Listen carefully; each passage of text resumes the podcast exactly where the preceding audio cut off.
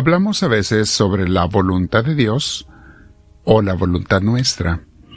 Y cuando nos referimos a la voluntad de Dios, a los planes de Dios, eh, casi siempre los meditamos o los pensamos como incambiables, como algo que Dios tiene designado, definido y así es.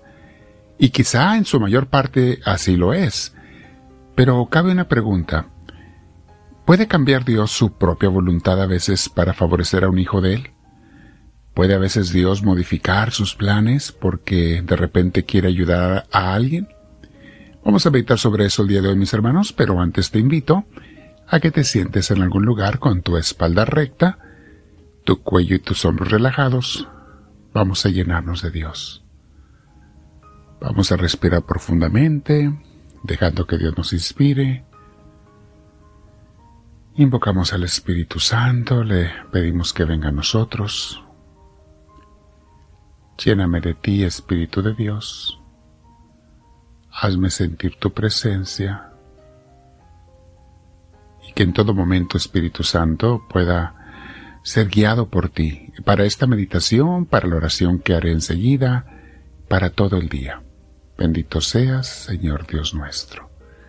Ahora todos juntos le decimos al Señor, Gloria al Padre, gloria al Hijo, gloria al Espíritu Santo, como era en un principio, sea ahora y siempre, por los siglos de los siglos. Amén. Muy bien, mis hermanos. El tema de hoy se llama Dios puede cambiar sus planes para sanarte o bendecirte. Esto está basado en las lecturas de la Santa Misa que tuvimos ayer, eh, domingo, meditábamos el pasaje de la mujer cananea, aquella mujer que le suplicaba, le gritaba a Jesús, lo iba siguiendo o persiguiendo entre el gentío, pero gritándole, pidiéndole ayuda para que sanara a su hija. Y después se le pone de rodillas enfrente y le suplica. Vamos a meditar sobre ese pasaje el día de hoy. Leámoslo eh, brevemente para ver qué es lo que Dios nos enseña sobre cómo Dios trabaja con respecto a su voluntad. Bien, este pasaje lo tenemos en San Mateo capítulo 15, versículos 21 al 28. Dice así. Jesús pasó a la región de Tiro y Sidón. Eso, mis hermanos, está al norte de Israel, salió del país, fue a tierra de paganos, como ellos le llamaban. Y dice así, una mujer cananea que vivía en aquella tierra, se le acercó gritando, Señor, hijo de David, ten compasión de mí, mi hija tiene un demonio. Hago pausa, mis hermanos. Las enfermedades que tenían a veces esquizofrenia, a veces ataques epilépticos, la gente no sabía qué era eso y pensaban que eran demonios o espíritus. Puede ser que haya sido algo así, o puede ser que en realidad algún espíritu maligno eh, atormentaba a esta hija. Pero eh, eso no importa, lo importante es que la pobre hija estaba muy dañada y la mamá suplicaba ayuda para ella a Jesús. Dice enseguida el versículo 23, Jesús no contestó ni una palabra. Noten esto, mis hermanos, la aparente indiferencia de parte de Cristo. Jesús estaba actuando como judío. Los judíos no podían hablar con los paganos. No debían de hablar. Consideraban eso como una ofensa y hasta como un pecado, y menos entre un hombre y una mujer. Entonces dice así, Señor, hijo de David, le dice la mujer, ten compasión de mí, mi hija tiene un demonio. Jesús no contestó ni una palabra. Entonces los discípulos se acercaron a Jesús y le rogaron, dile a esa mujer que se marche, porque viene dando voces detrás de nosotros. Jesús le dijo, Dios me ha enviado únicamente a las ovejas perdidas del pueblo de Israel. Noten mis hermanos cómo ese día Jesús no pensaba hacer ningún milagro en Cananea para los cananeos. No era ese su plan. Y Jesús pensaba, como meditábamos ayer en la misa, que él había sido enviado únicamente para los judíos como los judíos creían. Recuerden que Jesús fue educado en la religión judía. Era judío él mismo, o israelita. Entonces Jesús pensaba, porque Jesús mismo tuvo que aprender, aunque era Dios, también era hombre, y entonces aprendió lo que su padre quería. Recuerden que al final del, cuando ya resucita, les dice vayan por todo el mundo. El mensaje es ir por todo el mundo. Pero hasta aquí, Jesús todavía no descubría quizá que había sido enviado para el mundo entero, para salvar al mundo entero. Ok, Jesús le dice a la mujer, no puedo, mujer, es, yo he sido enviado para eh, la gente de Israel. Y dice el versículo, la mujer no se dio por vencida. Para las antenas, mi hermana, mi hermano. Tú no te des por vencido en pedirle al Señor algo cuando lo hagas con suma humildad, con fe y con insistencia. No te des por vencido. La mujer dice, fue a arrodillarse delante de él. Recuerden mis hermanos que iba gritando atrás de él entre el gentío. Pues cuando Jesús le dijo que no le iba a sanar a su hija, ella corrió todavía más y se hincó interrumpiendo su marcha de Jesús, interrumpiendo su avance, y se le hincó con suma humildad, pero también con suma insistencia, con una completa fe. Fe e insistencia con Dios. Se vale, mis hermanos, tener fe y ser insistentes con Dios. Jesús mismo nos recomienda hacer eso. Dice, la mujer le pidió, Señor, ayúdame. Jesús le contestó, todavía Jesús insistente. Fíjese cómo le contesta Jesús.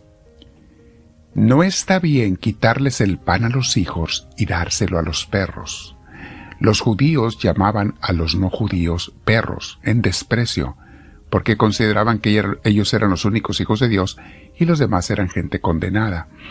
Mis hermanos, Jesús simplemente usó el lenguaje porque iba rodeado de judíos, el lenguaje que entendían los judíos y que hablaban los judíos. Pero aquí le tiene un mensaje Jesús a ellos también, como explicábamos ayer en la misa.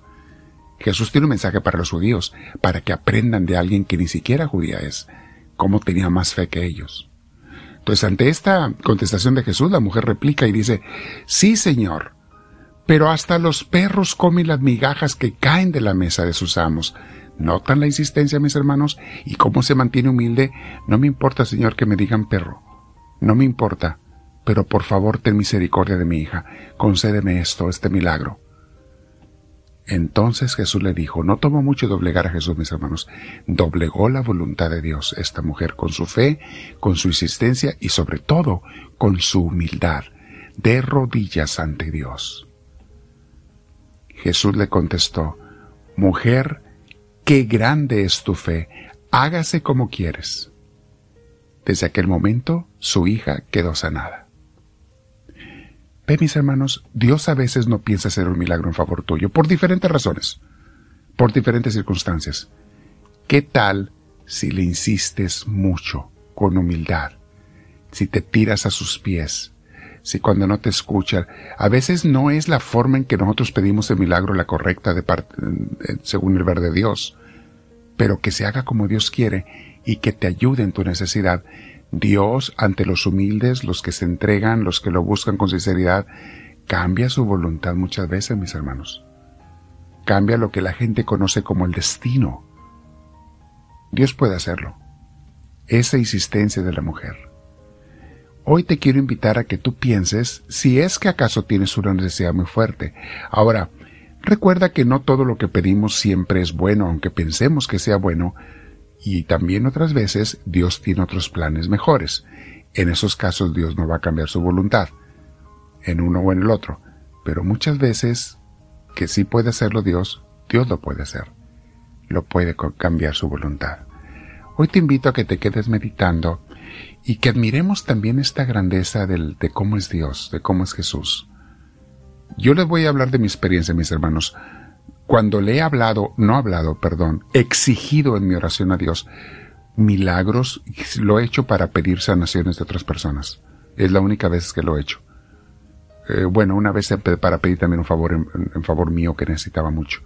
Pero esa vez se lo, casi se lo exigí. Señor, escúchame, por favor, te lo estoy hablando ya, ya te lo dije mucho, escúchame y atiende mi petición. Y si no lo quieres de esa manera, no hay problema, que se haga tu voluntad, pero dime qué es lo que tengo que hacer. Si no, escúchame y concédeme esto que necesito. ¿Sabes que a Dios le gusta a veces que le hablemos con esa fe? Pero con mucha humildad, sometidos ante Él. Quédate platicando con Dios, mi hermana, mi hermano, y dile, háblame, Señor, que tu siervo te escucha.